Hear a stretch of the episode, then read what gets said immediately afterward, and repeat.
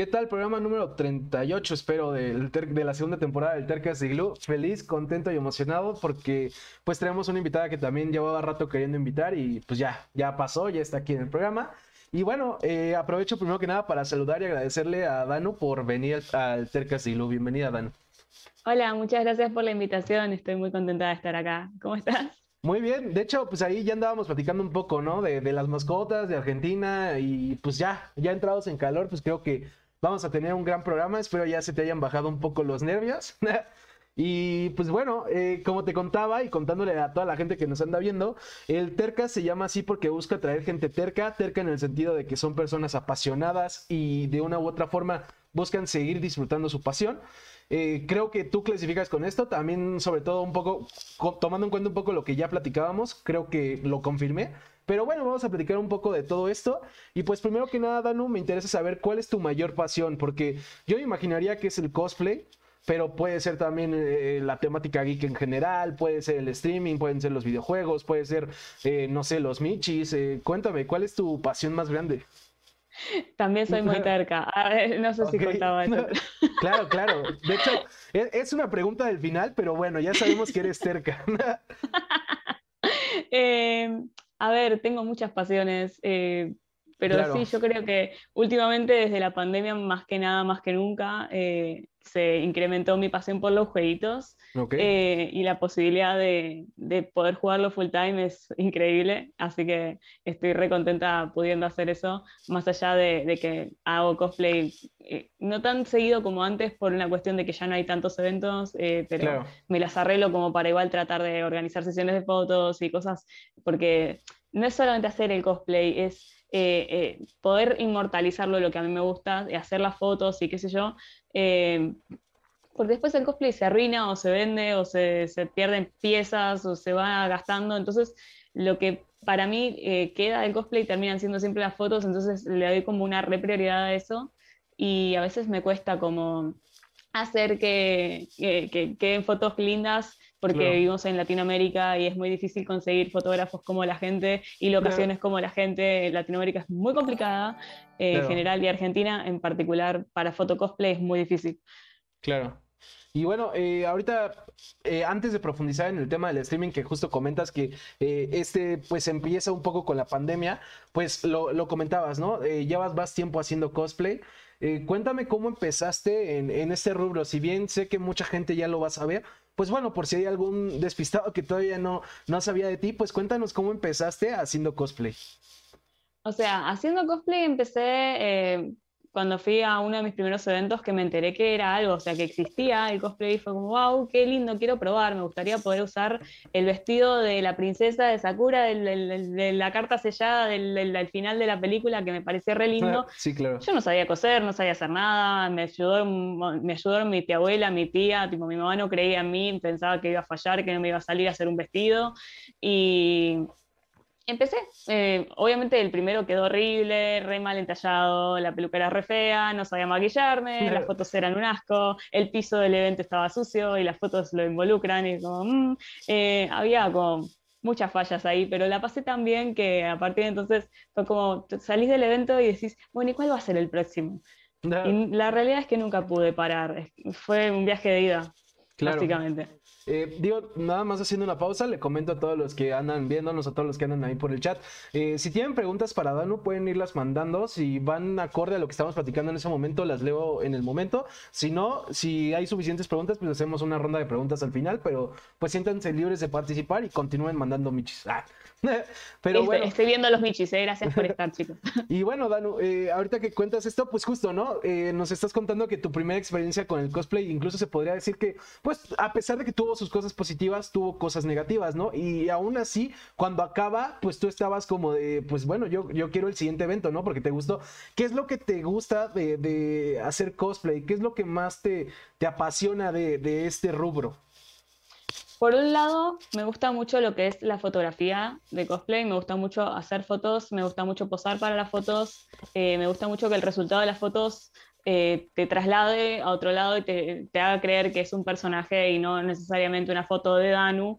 Eh, pero bueno, obviamente al principio era muy chica y no entendía nada, y para mí era todo, estaba todo genial, estaba todo bien, pero bueno, uno tiene como un sentido autocrítico de que siempre puede estar mejor, entonces eh, siempre tratar de autosuperarme era como una gran motivación, por eso muchas veces hice y rehice un montón de mis trajes, porque como no sabía coser al principio, eh, yo pensaba que rehaciéndolo lo iba a hacer mejor, y bueno, cada vez lo hacía un poquito mejor, pero hasta que no aprendí realmente a coser, eh, siempre cometía errores muy básicos, entonces... Nada, qué sé yo. Igual el tema de los jueguitos yo creo que empecé desde antes, porque creo que empecé a jugar jueguitos de, antes que a caminar, ¿no? Bueno, no sé tanto, pero eh, tengo una computadora frente a mí en mi casa desde los cuatro años y siempre que tuve la oportunidad de jugar jueguitos por X o por Y, siempre eh, aproveché y soy una persona que eh, no toma café, no se droga, no, no toma alcohol, pero no puede parar de jugar jueguitos. no es tu vicio. Eh, es un vicio real, lo mío es un vicio serio. O sea, por más que yo diga el chiste, qué sé yo, en serio no puedo parar. Es como más fuerte que yo. Igual me encanta. ¿Cuánto es lo máximo que has pasado jugando, pues valga la redundancia, un videojuego? Es una buena pregunta y no te la sé contestar. Eh, puede haber pasado, no sé, cuando salía del colegio, en lugar de hacer la tarea, me sentaba a jugar jueguitos y a lo mejor estaba todo el día hasta que me iba a dormir o si no podía dormir, seguía de largo hasta altas horas de noche. Realmente no estoy segura de cuántas horas se puede llegar a jugar, pero sé que eh, sí. Me han visto en vivo los chicos, eh, puedo, darle al vicio por horas y, y, no me importa ni salir a comer, ¿me? De hecho, eh, de hecho se viene un extendible, ¿no? Pronto, justo hablando de jugar mucho tiempo. Sí, claro. Sí, sí, sí. Eh. Y bueno, eh, relacionado con lo de los juegos, también ahorita que comentabas que pues justo me ganabas una pregunta, ¿no? Que esto viene desde mucho antes, ¿no? Que desde, dices que los cuatro años básicamente ya, ya tenías una computadora a la mano. ¿Te acuerdas cuál fue el primer juego que te cautivó?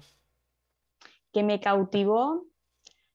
O sea, sí, o sea, sé que jugué muchos juegos antes, pero eran juegos que me encajaban porque yo no sabía cómo distinguir eh, de, nombres o de cosas en inglés. Muchos juegos estaban en inglés y a lo mejor no, no tenía idea. Yo consolas no llegué a tener hasta consola propia, tuve solamente la, la Switch eh, las consolas que mi hermano se iba consiguiendo, no sé, las Play, o el, mi hermano tuvo el Sega en adelante, tuvo todo, pero no me lo prestaba, entonces no tenía acceso a eso, pero jugaba desde la computadora. Y cuando no estaba en, mi casa, tenía una computadora mejor que la mía, entonces yo me metía en su computadora a jugar y jugaba sus jueguitos.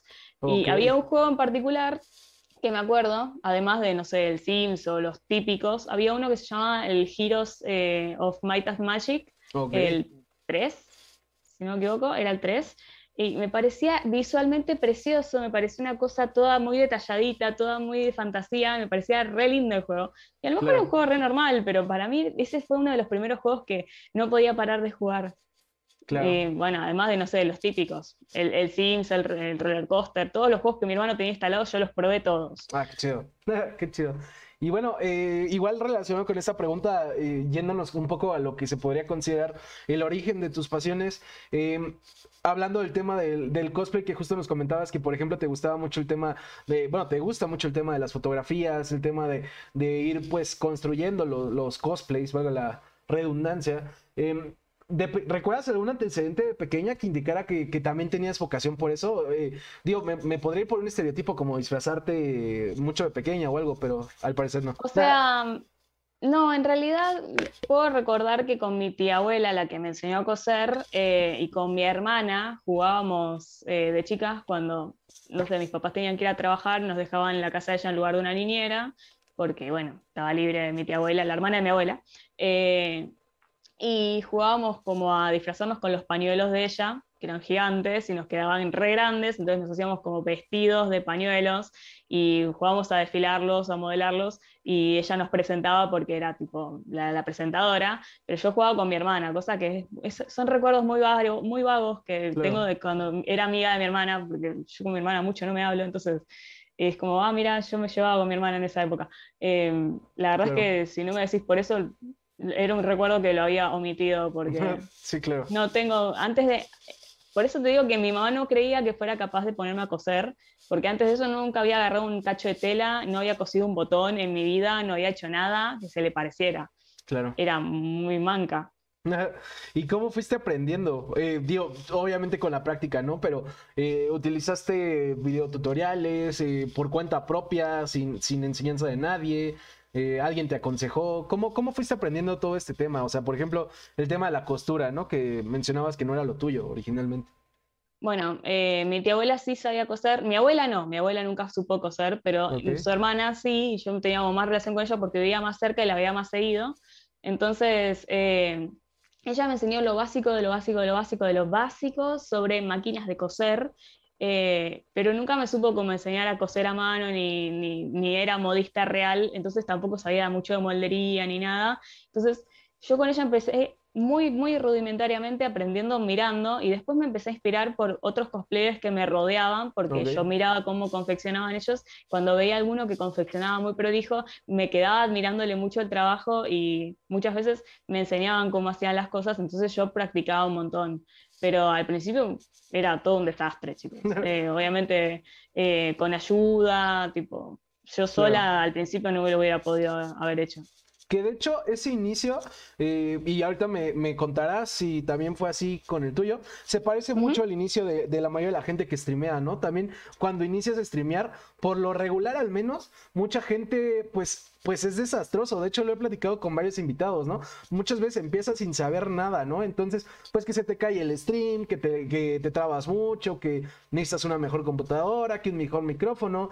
Eh, no sé, ahorita que nos cuentas eh, como esas dificultades que enfrentaste al iniciar en el cosplay, ¿cómo fueron las dificultades que, enfrentaste al iniciar en el stream?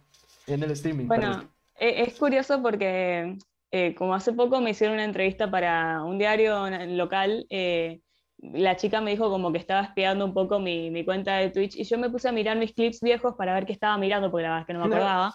Y me encontré con un clip de hace nueve meses nada más, en el cual yo estaba llorando porque eh, no tenía ni siquiera headset, tenía unos auriculares de esos que te quedas sordo eh, y si el, volumen está fuerte, ellos, la gente del stream apenas la escucha y uno se queda sordo. Bueno, yo estaba en esa época en la que no podía invertir en un headset porque quería invertir en una computadora mejor. En ese momento tenía una computadora, una Mac Mini, y eh, transmitía lo que podía, como, como podía, tipo, trataba de, incluso trataba, trataba de, transmitir eh, juegos retro, por ejemplo, eh, no sé, Pokémon emulado, cosas así, y cuando lo trataba de hacer como acelerado, se me cortaba la, la transmisión porque era demasiado para la computadora.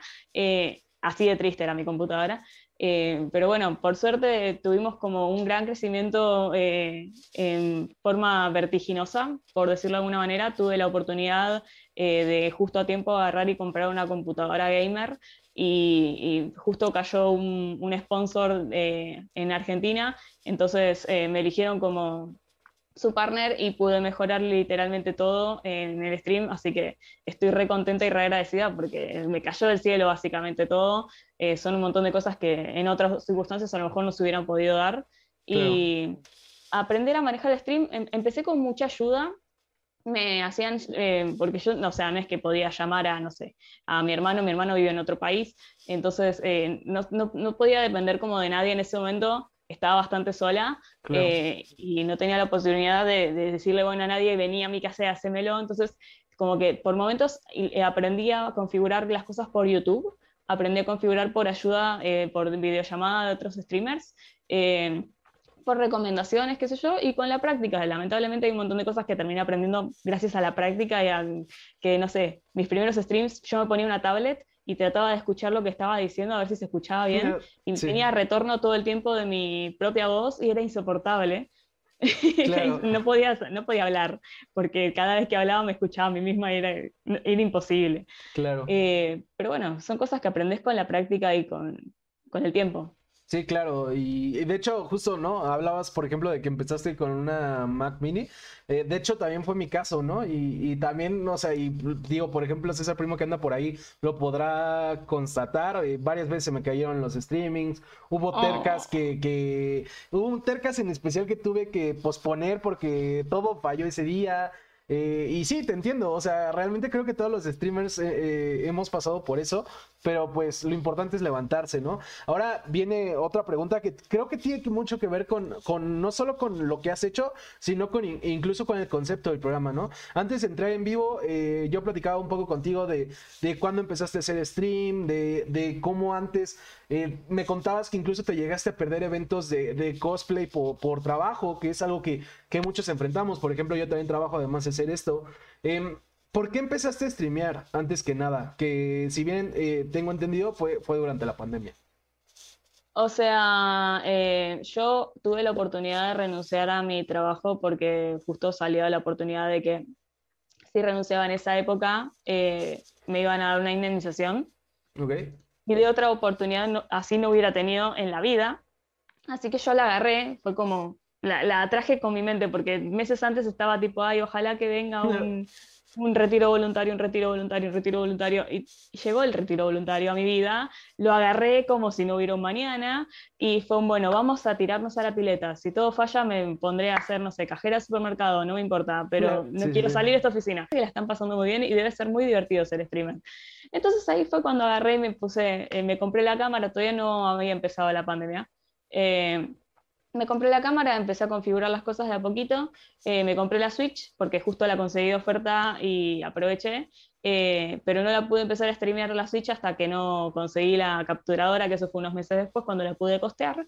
Y nada, empecé de a poquito a configurar todo. De hecho, me costó tanto configurar todo en su momento y encontrar la información y saber lo que tenía que hacer, que cada vez que eh, traté de convencer a mis amigas de que hicieran lo mismo, porque la verdad es que está bueno streamear, es muy divertido. Sí, claro. Eh, agarraba y, las ayudaba en todo lo que me decían. Tipo, yo ahora soy la, servicio técnico de mis amigas, cada vez que se les rompe algo, Danu, ¿me ayudas con tal cosa? Sí, querida, yo te ayudo. Tipo, eh, pero me encanta igual no depender de nadie en ese sentido también está buenísimo porque es como, es bajón estar, che, eh, eh, me ayudas, tipo, prefiero yo aprenderlo y de última yo ayudo a mis amigas y que no tengan que depender de nadie que no conocen o que no tengan que andar buscándolo en YouTube, si se las puedo decir yo y es fácil. Eh, después ellas aprenden y, ya lo, tienen re claro, pero al principio siempre que necesitaron ayuda, es como que amadriné un montón de streamers nuevas después de la pandemia porque eh, tuve la oportunidad de enseñarles todo lo que yo ya sabía y todo lo que me había costado aprender o que tuve que aprender de otras personas. Y nada, empezó. Empecé en diciembre de 2019 en Twitch, porque antes había probado en Facebook y me dijo que no me terminó de convencer. Me convencieron de que empezara en Twitch y desde entonces no paramos. Qué chido. Antes de leerte una pregunta que nos hacen en el chat, bueno, que también ponen Danu la madrina. Eh, antes de leerte esta pregunta, ¿qué fue lo que más trabajo te costó aprender a la hora de, de streamear? ¿Qué fue lo que se te complicó a ti? ¿Qué fue lo que se me complicó? El tema de los sonidos me parece. Me parece tan complicado. Me parece que no entiendo nada del idioma de los sonidos. Yo no sé cómo hacen los sonidistas, pero para mí, eh, mira que yo ahora en este momento cuento con eh, uno, dos, eh, tres micrófonos. Tengo dos pantallas. Eh, no sé, es como que tengo una, dos, tres formas de, escuchar, tipo, podría escuchar desde el celular también, si quisiera. y para mí, configurar esas cosas siempre que siempre se rompen solas, las cosas del sonido, no sé por qué se rompen solas, pero para mí es un requilombo. O sea, siempre estoy, chicos, se escucha bien porque por el momento se sube el volumen, se baja el volumen, se mueve todo, eh, que el juego está muy fuerte, que esto está muy bajo, que esto está... Y que para mí es un relío, pero yo cuando, cuando lo consigo estabilizar me quedo tranquila. Necesito un ecualizador manual para poder como hacer las cosas manualmente, pero hacerlas digital me, se me recomplica. Sí, claro. Sí, sí, es complicado. Yo también tuve problemas con el sonido. Hasta la fecha, el, el sábado pasado, por ejemplo, el micrófono nos falló, que afortunadamente hoy no pasó. Eh, pero bueno, eh, lo bueno es que salió bien también. Solo fueron los primeros minutos. Pero eh, te voy a leer la pregunta que hacía César Primo. Pregunta: ¿Qué países has visitado con eventos de cosplay? fui a mm, unos 25 eventos más o menos, pero a ver, la gran mayoría fueron dentro de Argentina, en distintas provincias Conocí Chile, fui la primera vez en 2013 como acompañante. El eh, año siguiente me invitaron, gracias a ese viaje de acompañante que hice en 2013. Desde entonces fui todos los años hasta 2019, que bueno, fue el último año que pude ir porque obviamente pandemia. De hecho, yo tenía programado ir en 2020 y se me canceló el viaje. Eh, vamos a ver si a fin de año llego a poder ir y si no, bueno, será el 2022. Eh, y de esos de invitada a invitada a Chile fui en 2014, en 2016, en 2017. Las otras dos veces fui como por mi cuenta, pero eh, yo tipo, todos los años tenía como que ir a Chile. No, mentira, en 2015 también fui, pero no a Santiago, fui a Temuco, es de otra ciudad, pero también era dentro de Chile. Eh, y conocí Uruguay, o sea, después eh, conocí a ver, Brasil y Estados Unidos, pero no con cosplay. O sea, sí con cosplay, pero no de invitada. Ok, ok, ok. Eh, bueno, aquí va la recompensa que canjeó mi novia. Saludos. Eh. ¡Hola! y pues bueno. Orejas de conejo. y pues bueno, ahora sí, igual algo que me interesaba, Danu, aprovechando que hacían una pregunta de cosplay, es. Eh, ¿qué, ¿Qué notas de similar entre el cosplay y el streaming? ¿Hay alguna conexión, alguna algunas, em, pues, sí, algunos puntos en los que se parezca hacer streaming y hacer crossplay? Eh, yo creo que la conexión con la gente tiene mucho que ver. Porque, o sea, en realidad yo cuando hago cosplay más que nada me pongo el traje, pero en realidad no, no, no, no, actúo el personaje como hacen muchas, muchas otras personas. Em, y qué sé yo, o sea, yo creo que la, interacción, eh, el hecho de, eh, si nos veíamos en eventos, la, era como el, centro de, conexión dentro del, del, cosplay, era vernos en eventos y yo creo que el streaming son como mini eventos de alguna manera. Entonces, eh, nada, yo creo que igual con el streaming, el hecho de que lo hacemos más seguido, me siento como más en familia, me siento mucho más cómoda, mucho más tranquila, sabiendo que estoy rodeada de gente que, eh, en la que puedo confiar. Y, y qué sé yo, igual cuando estoy en cosplay también era como que me encontraba todo el tiempo con cosplayers y era también otra especie de familia. Eh, no sé, realmente no sé qué tanto se pueden llegar a parecer pero porque yo tampoco, no interpreto personaje ni en streaming ni en cosplay, no, siempre soy yo, tipo, no importa lo que tenga puesto, sigo siendo yo con mi personalidad y así de loca como me ven, así soy yo todos los días. Eh, tipo, admito que tengo problemitas y bueno, lo siento, hago lo que puedo. que bueno, incluso a veces luego el streaming sirve como terapia, ¿no? Para algunos. Eh, decía Cristian Urbi que otra de las dificultades de streamear es no enredarse con los cables, por eso mejor inalámbricos. Sin duda los cables también son un problema a veces. Eh, estoy completamente de acuerdo. Y ah, ya vimos ahí por, por ahí otro conejo. Estoy intentando, pero no encuentro el que me gustaba. Ah. Tranquila, no tienes tiempo, lo puedes encontrar, tú, tú, tranquila. Y bueno, algo que eh, me interesaba ahorita que platicabas, eh, por ejemplo, de, de, cómo te sientes en, en, familia, básicamente con, con tu comunidad. ¿Por qué no me cuentas un poquito también cómo fue eh, este desarrollo de la misma, ¿no? ¿Cómo fue generar esta conexión? Porque lo hablábamos, por ejemplo, al inicio de la entrevista, pues estábamos llenos de michis en el chat, porque pues ya te conocen, ya, ya saben eh, que pues que los michis básicamente forman parte de ti. ¿Cómo, generaste esta comunidad y cómo encuentras esta conexión? Porque no cualquier streamer la encuentra.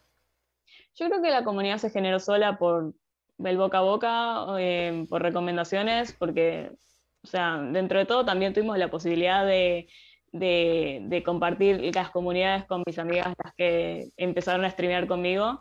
Eh, y creo que también empezó gracias a que ya había una especie de comunidad por el cosplay en Instagram o cosas así, y se consolidó con el paso del tiempo a medida que se iba sumando gente. Eh, hay mucha gente que va rotando todo el tiempo, pero hay gente que está desde el primer día y que sigue estando y que se los re agradezco porque eh, me hace súper bien el, el, tema de, de, que me hagan tanta compañía, posta que eh, no, no, me sentí sola en ningún momento en toda la cuarentena, porque siempre que streameaba era como jugar jueguitos, pero en, lugar de modo hikikomori, tipo, toda en la oscuridad, tapándome, tipo, eh, con, con, la capucha, estaba en modo, no sé, simplemente eh, acompañada y me pareció como mucho más agradable. Aparte, gracias al streaming, es como que me sigo arreglando y me sigo como manteniendo más o menos, porque si tuviera que estar solamente arreglándome para cosplay sería alto bajón, sería terrible. Claro, eh, como que no, no, no, lo estaría haciendo, no sería constante y estaría deprimida eh, sin poder hacer nada mejor. Es, un bajón. Claro. Qué sé yo. Bueno, y también algo que me interesa saber, eh, Dano, ¿cuál? Y digo, esto seguramente te lo han preguntado antes, pero de los cosplays que has hecho, cuéntanos alguno que haya sido eh, de los más significativos para ti, por la razón que sea. El tema es que tengo un montón, es complicado. Eh, qué sé yo, de los que más me gustaron en su momento, cómo me quedaron, pero que los tuve que rehacer como tres veces antes de que me gustaran, son los de Sailor Moon, por ejemplo. Ok. Eh, pero desde que sé hacer vestidos, eh, porque hice el curso de alta costura y estuve tres años aprendiendo a coser como la gente, como corresponde finalmente, Daniela, al fin, muy bien. Eh, perdón, hablo sola. Eh, no, pasa nada. La cosa es que eso, tuve la oportunidad de hacer vestidos y ahora es como que me entusiasma mucho la idea de hacer vestidos. Tengo que, seguir incentivándome a mí misma a, hacer vestidos, porque a la larga yo en, no tuve fiesta de 15, ¿no? Por una cuestión económica familiar, eh, no tuve la posibilidad de tener la fiesta de 15 que soñé desde chiquitita. Entonces, desde entonces estoy obsesionada con los vestidos largos.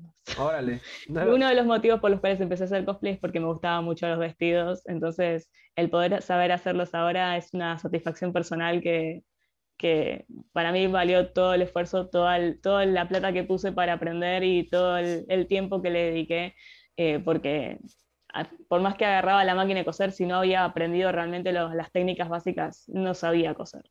Entonces.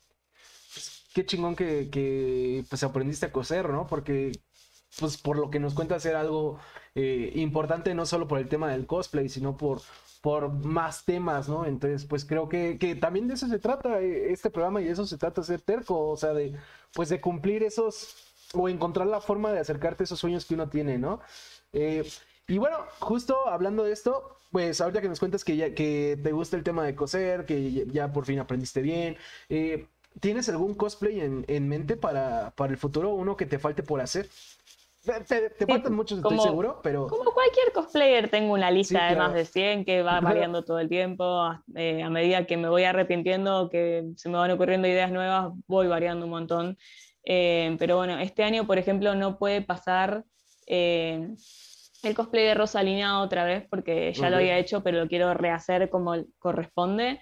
Y en este momento, ahora mi proyecto actual es eh, el de Rogue de X-Men.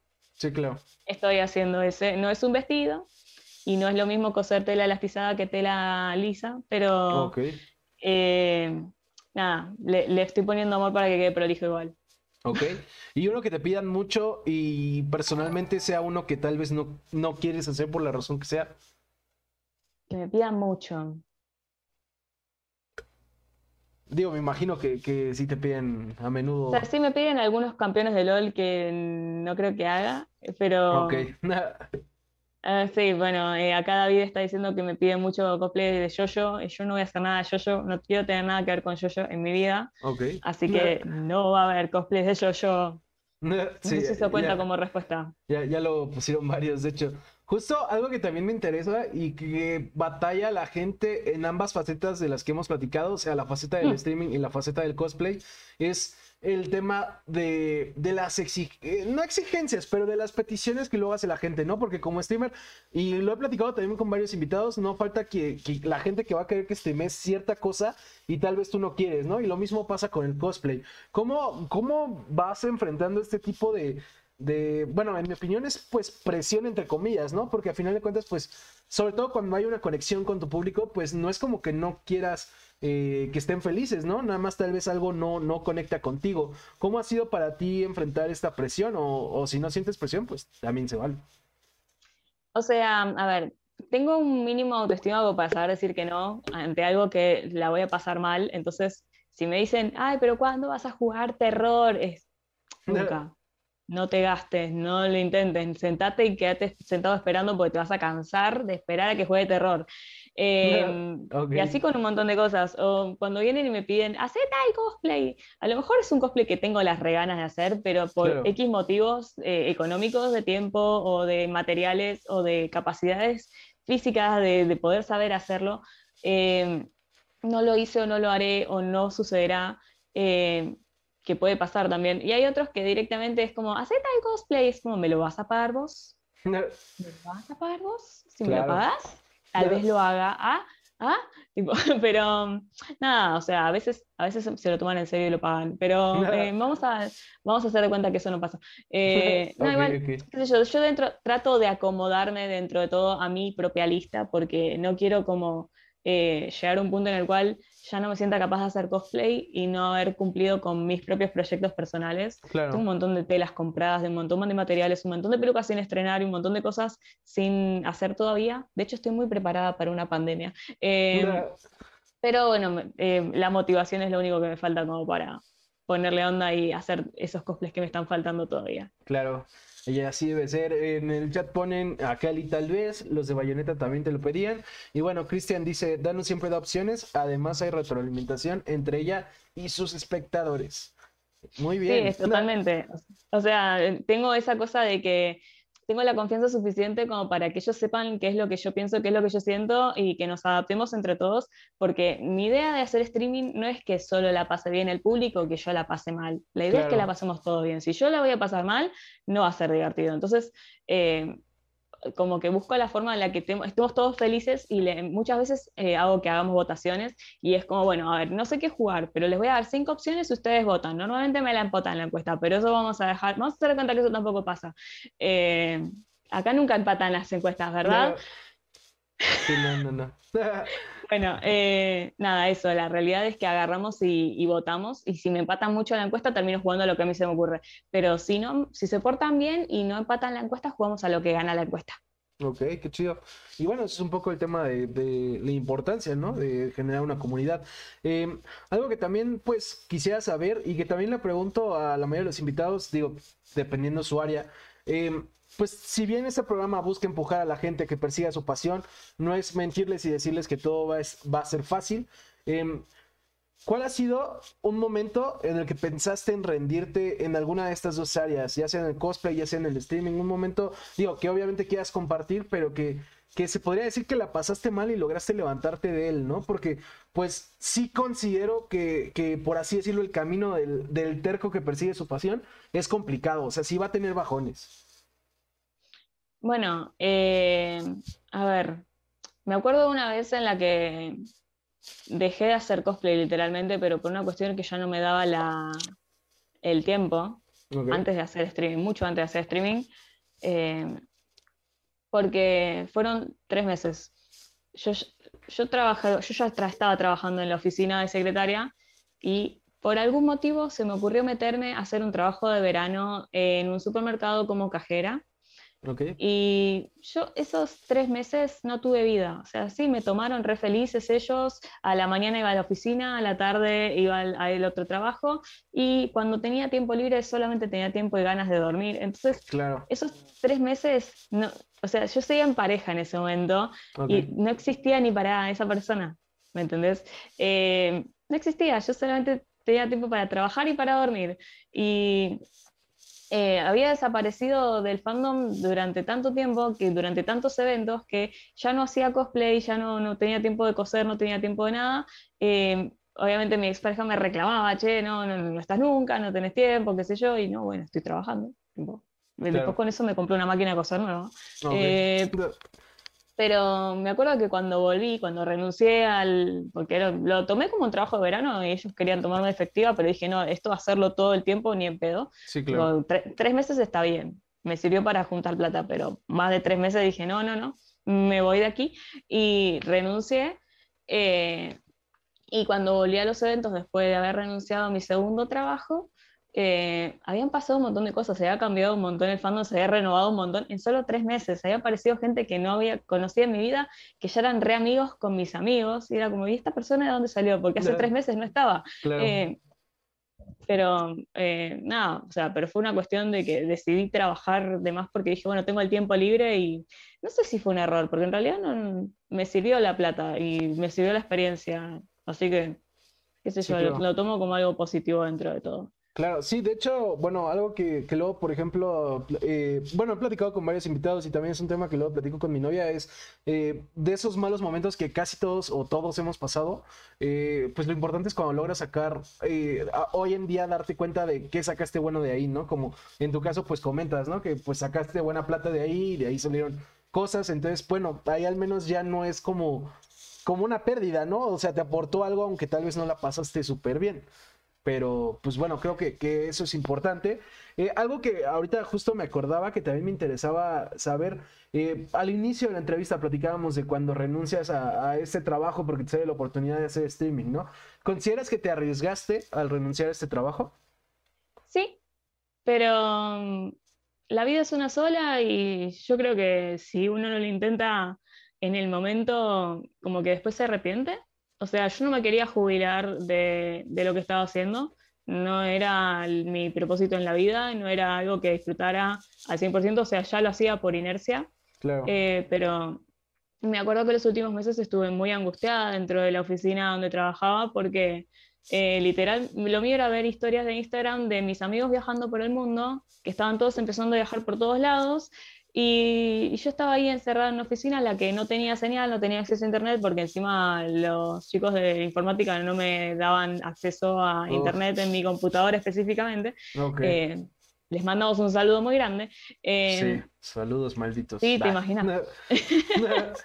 Entonces, eh, era, era re triste porque yo llegaba a un punto en el cual ya terminaba de hacer mi trabajo, tenía que cumplir horas extra porque o sea, no eran horas extras, tenía que cumplir mi horario, pero llegó un punto en el que terminaba de trabajar a las 12 y tenía que quedarme hasta las 3 de la tarde. ¿Qué hacía esas tres horas que podía estar en mi casa tratando de aprovecharlas, haciendo algún cosplay o haciendo algo?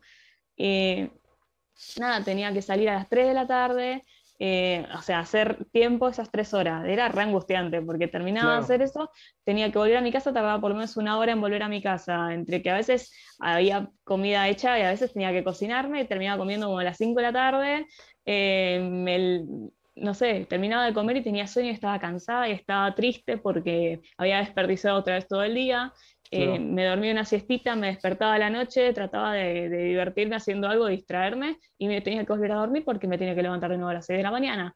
Entonces, esa, era mi rutina, era demasiado rutinaria y yo no, sirvo para las rutinas. Me, me, angustian un montón las rutinas. Prefiero no sé, yo, yo en este momento soy una persona mantenida, todavía no pude eh, llegar a eh, eh, la, la, estabilidad económica de decir me puedo mudar, pero la realidad es que igual yo siento que hice un, un, cambio para mejor y que fue un salto que si bien fue arriesgado, al menos yo tuve la posibilidad de hacerlo y por más que mis padres no estén siempre de acuerdo con mis decisiones, eh, a la larga me terminan apoyando, como fue con el cosplay, como fue con el pelo de Rosita, o con lo que sea, tipo, y si no, no, me apoyan, igual no les queda otra, ¿por qué no voy a cambiar? Claro. Que, ahí está otra vez la terquedad, ¿no? Eh, sí. y bueno, justo al final estaríamos hablando un poco de eso, pero pero nuevamente se nota esta terquedad.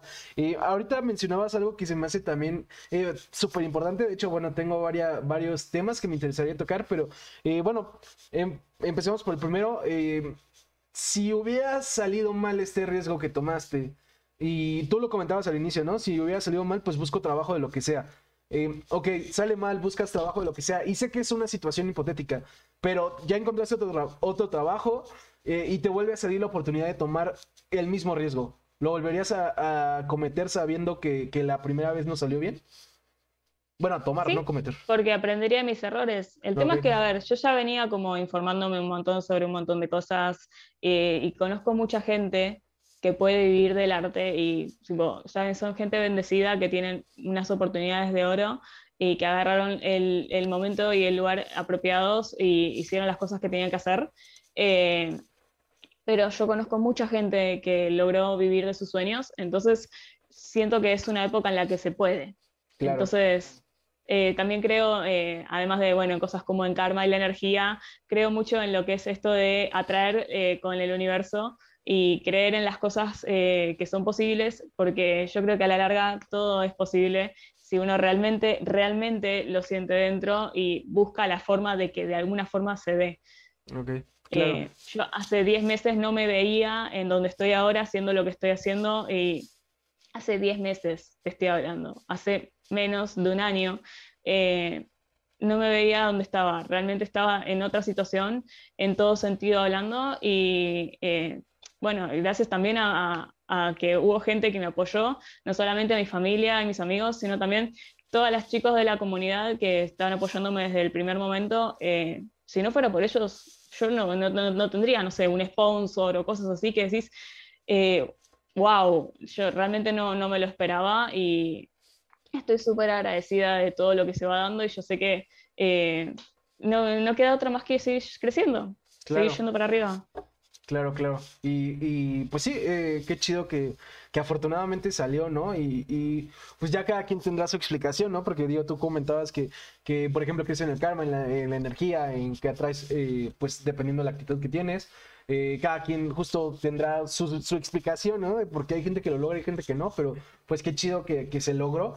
Eh, algo que también me interesaba platicar y que tiene mucho que ver no solo con el tema de la terquedad, sino con el tema de perseguir una pasión, y lo he hablado con varios invitados también, es cuando persigues una pasión generalmente la gente pues no sé, siento que la sociedad está hecha de forma que muchas veces cuando tú persigues algo que te apasiona, la mayoría de la gente va a querer que regreses a, lo establecido, ¿no? Y, yo no estoy criticando el hecho de, de, la gente que sigue una rutina o de la gente que tiene un trabajo de oficina, pero eh, sí creo que cuando luego no buscas ese tipo de cosas, eh, pues la gente no lo entiende y tienden a, bajita la mano de intentar como matar ese sueño, ¿no? O sea, lo, lo, platicaba un poco contigo antes de entrar en vivo, ¿no? Que, por ejemplo, mucha gente hasta la fecha todavía no entiende cómo hay gente que puede vivir del streaming, hay gente que no entiende cómo puede vivir del cosplay, y tú lo comentabas, ¿no? Hay gente que no entendía por qué hacías lo que hacías.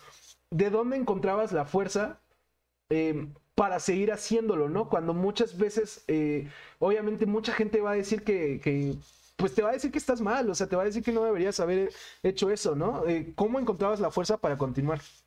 Es que haga lo que haga, de cualquier manera, a mí, a, todo el mundo, nos critican porque sí, no importa lo que hagas, no importa si está, eh, eh, si vas para arriba te van a decir por qué no vas para abajo, si vas para la izquierda te van a decir por qué no vas para la derecha, no importa lo que estés haciendo, siempre va a haber alguien que te, esté criticando.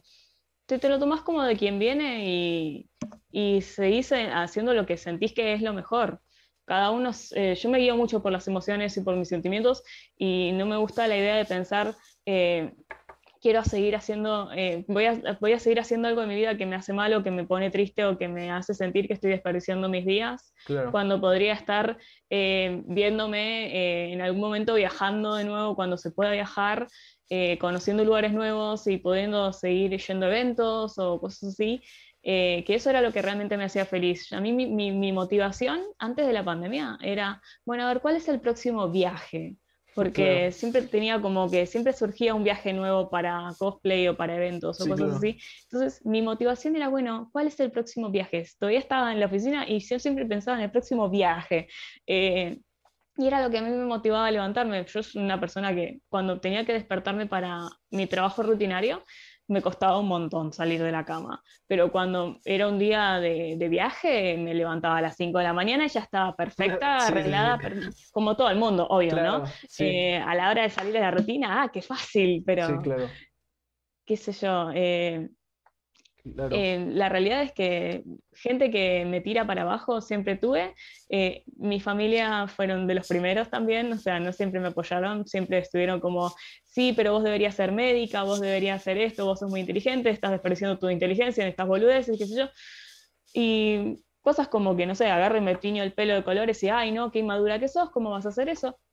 Pero a la larga, la primera, la primera que se autocritica y la primera que, está ahí eh, soy yo. La primera que, me tiro para abajo soy yo, entonces la primera que tengo que sacarme para adelante soy yo misma. Si yo no lo hago, ¿quién lo va a hacer? Sí, completamente de acuerdo. Y bueno, eh, ahorita que mencionabas el, tema de lo que te empujaba a seguir, Eh, por ejemplo, pues digo, afortunadamente, entre comillas, ya está más cerca del fin de, la pandemia, ya están saliendo eventos.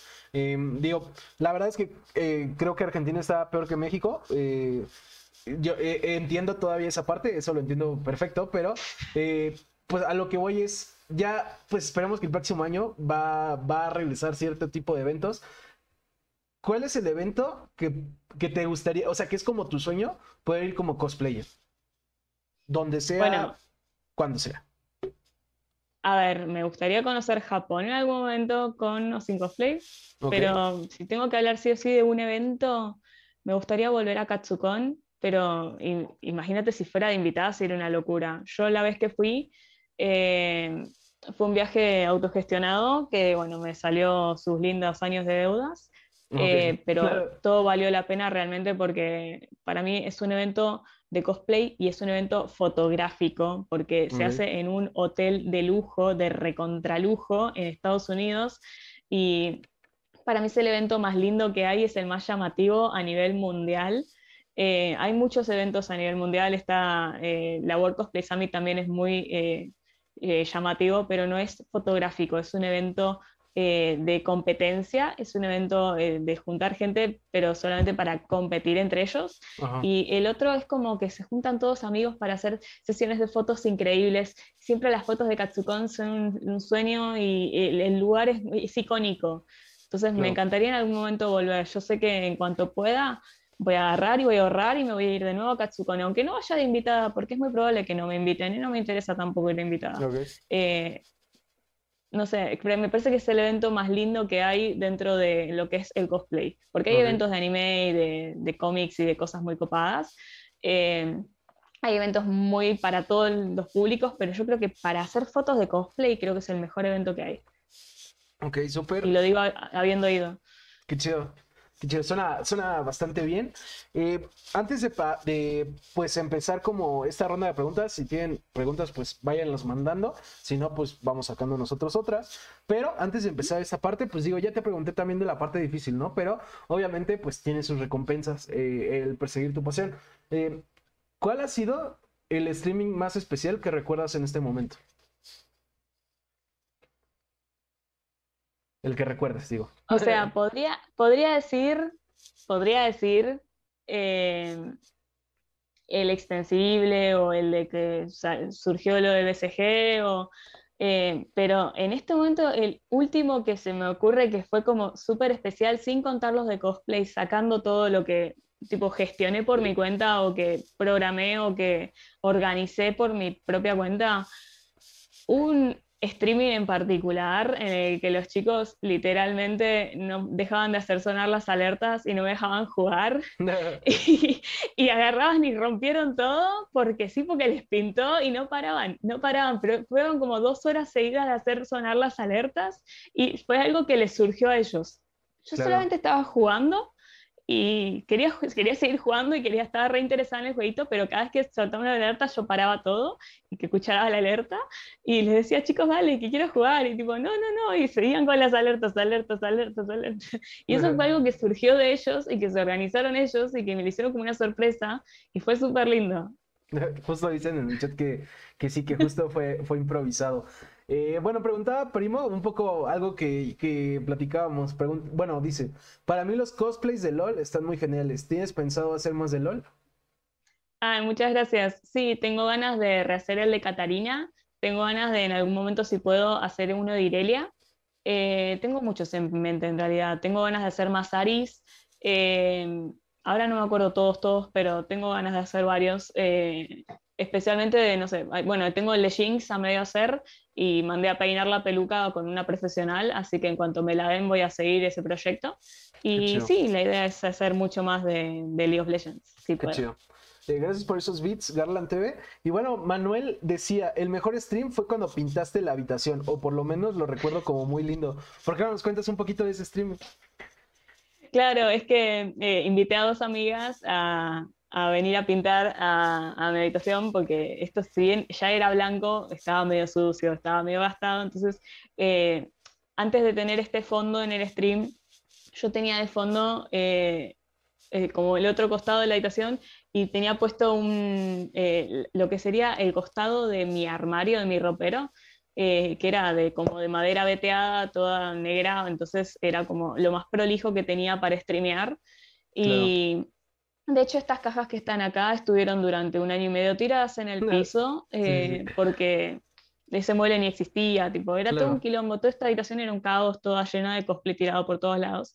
Y los chicos mismos me ayudaron a costear todo lo que eran los materiales para renovar todo el, fondo.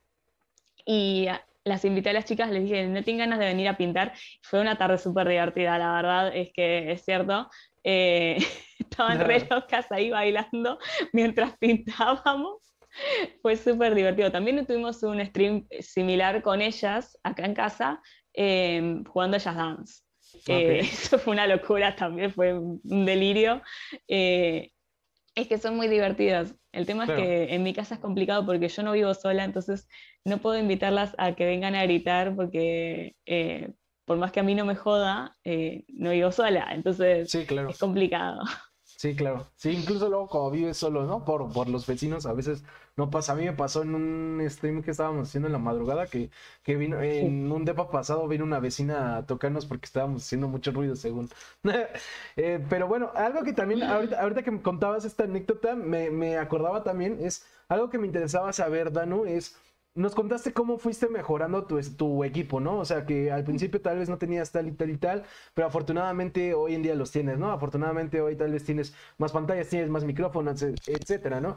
Eh, ¿Alguna mejora eh, en equipo que, quieras hacer eh, en tu streaming próximamente? ¿Alguna mejora en equipo? O tal vez no. Tal vez ahorita estás bien con lo que tienes. O sea, tal vez me gustaría en algún momento mejorar el micrófono, porque ahora estoy con el, el, headset, pero no sé, tal vez alguno más adelante poner uno de escritorio.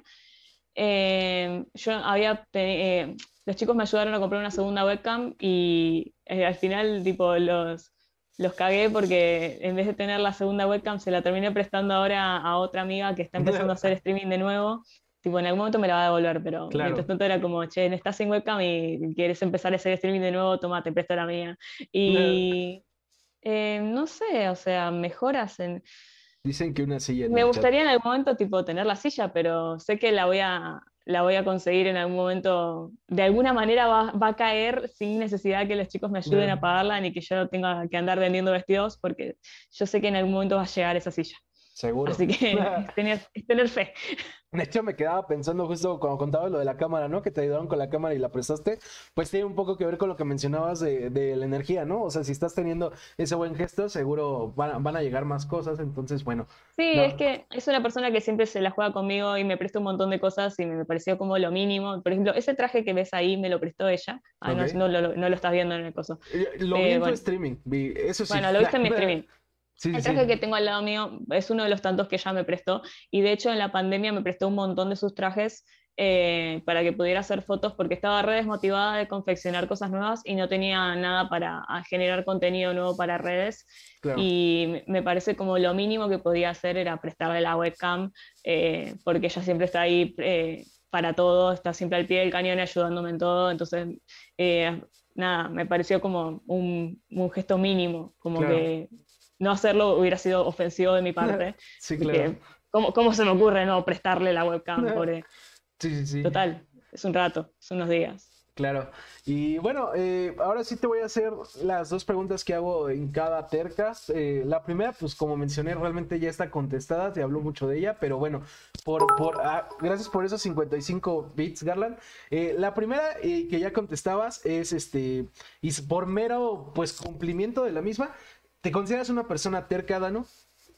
Re, recontra. ¿Qué Que me digan los chicos, preguntarles a ellos. Bueno, mientras le hago la segunda pregunta, ustedes díganos en el chat qué tan terca consideran a Dano. Y bueno, Dano, ¿qué tanto consideras que ha sido bueno o negativo para ti el hecho de ser terca? Creo que si no fuera terca, nunca hubiera logrado nada. Claro. O sea, no solamente terca con, mi entorno, sino terca conmigo misma. Eh, está bien, tal vez me criaron muy terca, eh, la típica de, ah, me saqué un 9, mami, ¿por qué no te sacaste un 10? Pero me saqué un 9, tipo, fue la mejor nota de la clase, pero a mí no me importa lo que se sacaron tus compañeros. Cosas así es como que mentalmente me tuvieron así como dando vueltas siempre y como que siempre soy muy de, bueno, bueno, tiene que estar mejor, puede estar mejor, esto tiene que estar mejorable, tipo, yo siempre trato de mejorar un montón de cosas y eh, yo siempre considero que está todo, eh, no, nada es perfecto, pero es perfectible, esto es una palabra que me enseñaron en secundaria y me quedó muy grabada, porque todo es mejorable y, y siempre como que puedo aspirar a, a, ser mejor y a que esté todo mejor y que todo vaya para adelante. Y si no estoy conforme donde estoy, eh, no soy un árbol, me tengo que mover y tener que ir hasta donde quiero llegar. Que todavía no, no estoy muy seguro a dónde voy a llegar, pero nos movemos. Claro, de hecho, pues muy buena respuesta porque pues justo aquí obviamente defendemos el ser terco. Eh, de hecho, bueno, hoy en, eh, justo con, esta respuesta no tendría que ser la aclaración que siempre hago, pero lo voy a hacer. Sean tercos, no sean necios, pero, sí persigan su pasión. Eh, como comentas, Danu, yo también considero que si no eres terco y no persigues tu pasión, pues igual y si llegas a algún lado, pero no vas a llegar a donde quieres. Em, con esto vamos a ir concluyendo. Eh, nada más, bueno, sí decían que, que si eres cerca. David decía que sí, pero que no te dijera. Perdón, David. Ah, eh, Manuel dice a Danu se le puso una idea y no para hasta hacerla. Eh, y bueno, dice Seven Pug Knight, si pedís mucho perdón, te pega. al parecer eres cerca. Ahora es un meme de perdón. No, no, no. Primero empataban las escuetas, ahora piden perdón por todo. Aunque, no, aunque no me esté enojada, yo no estoy enojada, pero ellos piden perdón igual. Para hacerme enojar. Ok, bueno, pues al menos se la pasan bien ellos, ¿no? Y pues bueno, con esto vamos a ir concluyendo, Danu. Primero que nada, quiero agradecerte por, por haberte tomado el tiempo de tener la entrevista. Espero que sí en algún momento se te hayan pasado los nervios. Espero la hayas pasado bien. Yo la pasé bastante bien. Agradecerle a toda la gente que anduvo por acá, a, los que llegaron hoy, a los que nos dieron follow, Seven Puck Night, Emerick Deva, Garland TV, eh, a mi novia Gaby que andaba por allí, a César Primo que también anda por ahí. A todos los que andan, recordarles, si no, eh, gracias al Chin Memes, si no eh, vieron la entrevista completa, si quieren recomendarla, si quieren repetirla, se va a subir en unas semanas a YouTube y Spotify. El Tercast Diglu en ambas redes, también en Facebook. Ahí se pueden enterar de cuando la subamos. E igual de los próximos invitados. A mí me encuentran como Igal WS en Twitter y en Twitch y en Instagram. Eh, ahí anuncio a los invitados. En Twitch pueden ver las entrevistas en vivo. Obviamente, Danu, si quieres hacer algún anuncio, que bueno, de hecho hoy fue un día que, que anunciaste cosas importantes. Eh, si quieres hacer algún anuncio, mencionar tus redes o decir cualquier cosa, pues es más que bienvenido. Ah, si me quieren seguir en alguna de mis redes sociales, son básicamente todas Danu Cosplay. O sea, estoy luchando para que Twitch me libere el nombre Danu, pero parece que voy a seguir siendo Danu Cosplay para siempre. Eh, estoy en casi todas las redes y en todas eh, con el mismo nombre.